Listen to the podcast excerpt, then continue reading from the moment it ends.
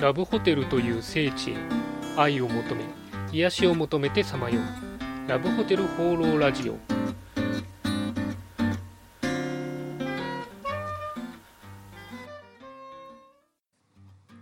はいということで今週も始まりましたラブホテル放浪ラジオ第73回。パーソナリティのラブホテルファンブログ管理人です。えもうすぐゴールデンウィークということで皆さんいかがお過ごしでしょうか？今日はあの30度になるところもあるということで、えー、半袖の方も多くなったなというふうに感じます。ただ毎年この時期はですね、着るものに困って、日によっては夜涼しくなったりするので、仕事に行く時とかですね、厚めのスーツにしようかなとか、コートにを着てこうかなとか悩んだりしています。えー、皆さんも体調に気をつけてお過ごしください。それでは今週もよろしくお願いします。今週の気になったロボテル情報。はい、ということで私が独断と偏見で今週気になったラブホテルに関する情報をご紹介するこのコーナー。今週のテーマはこちら。VR でラブホテルを楽しんでみた。です。えー、以前からですね、ラブホテルの VR 写真集を出したら面白いんじゃないかなというのは思って何度かお話ししてきたんですが、でまあ、自分自身も VR ゴーグルを買ってみたりとかですね、360度カメラの写真を見てみたりとか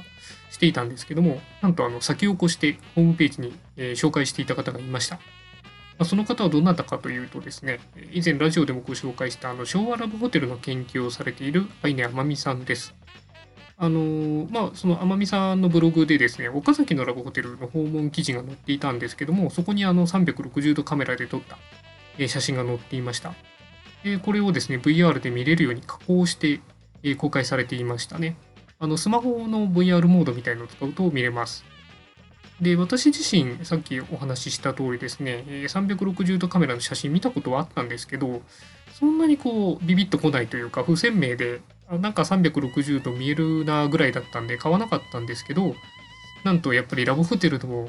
あの VR で見ると全然違うなというのが、天海さんの写真を見てですね、全然認識が変わりました。没入感であったりとか楽しさであったりっていうのがですね想像以上にその VR で見ると現実感があって、えー、すごく興奮をしました。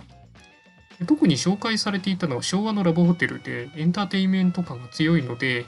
えー、見てるだけでもすごく楽しかったですね。この写真集では似たようなその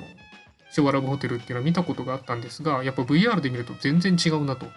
いうふうに感じました。あの私の持ってる、まあ、ちょちょっとしょぼい2000円ぐらいの VR ゴーグル、スマホを入れてみるやつはですね、あの一応持ち歩けるので、これあの持ち歩いていろんな人に見せたいなと思ったりしています。あの、アイナ・マミさん、本当にありがとうございました。あの、スマホであればですね、本当に段ボールでできた1000円ぐらいのゴーグルとかも売っているので、でいろんなコンテンツも楽しめるんで、VR ちょっと興味あるなという方はですね、これを機会に買ってみてみてはどうかなというふうに思います。まあ、1点注意点としては、あのスマホの向きのロックの設定をしていると、うまくその写真の VR モードが発動しなくてですね、20分ぐらい格闘したので、えもし見られる方がいたら気をつけてみてください。はい、えー、ということで今回は VR でラブホテルを楽しんでみたについてのお話でした。はい、ということでラブホテル放浪ラジオ第73回いかがでしたでしょうか？あの昨日久しぶりにですね、ラブホテルの業界誌の機関レジャーホテルを注文しました。特集があの非日常空間への原点回帰というこう見出しでですね、えー、さっきの VR の話ではないんですけど、やっぱりラブホテルの一番の強みはその派手さというか、非日常感だなと思いまして、即購入をしました。あの内容については別途ラジオでですね、皆さんにもお伝えできればなというふうに思っています。はい、えー、そんなわけでこの番組ではラブホテルに関する疑問、質問、番組への感想を何でもお待ちしています。お気軽にコメントまたはメールフォームより投稿していただければというふうに思います。それでは今週も良いラブホテルライフを管理人でした。